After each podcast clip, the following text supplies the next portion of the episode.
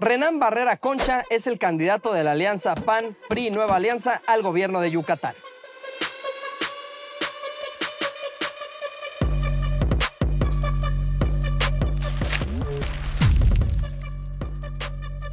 En noviembre dejó la alcaldía de Mérida. Solicitó licencia al cargo en lo que era su tercer periodo al frente del ayuntamiento. Puede presumir tener uno de los 10 municipios más seguros del país.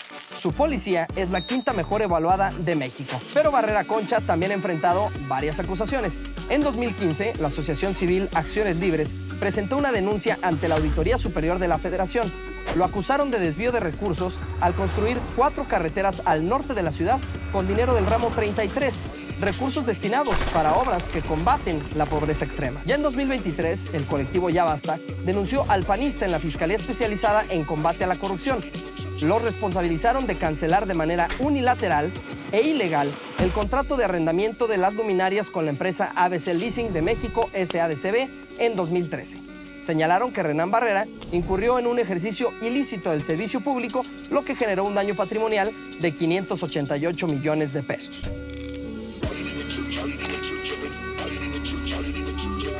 Un hecho que marcó la gestión de Barrera Concha en Mérida es el caso del asesinato de José Eduardo Ravelo, un joven de 23 años, torturado y abusado sexualmente por policías municipales de Mérida en 2021.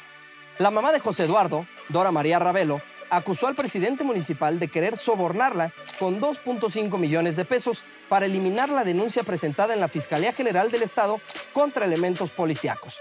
El alcalde revictimizó al joven al asegurar que estaba drogado. En síntesis, siempre defendió a los policías municipales. La muerte del joven provocó fuertes protestas de colectivos en el Palacio Municipal. Incluso, en el primer aniversario de la muerte de su hijo, la señora Dora reprochó el actuar de las autoridades encabezadas por Renán Barrera.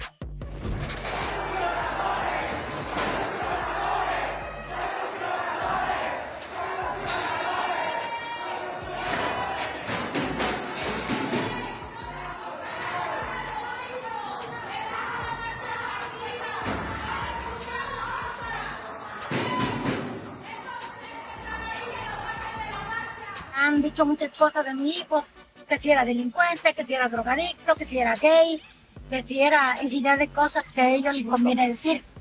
Y pues, aunque así haya sido, siempre lo he dicho, eso no le da motivo a nadie el derecho a quitarle la vida. Ya veremos si el alcalde con licencia de Mérida podrá frenar los intentos de Morena de hacerse de un estado que hasta el momento le ha dicho que no.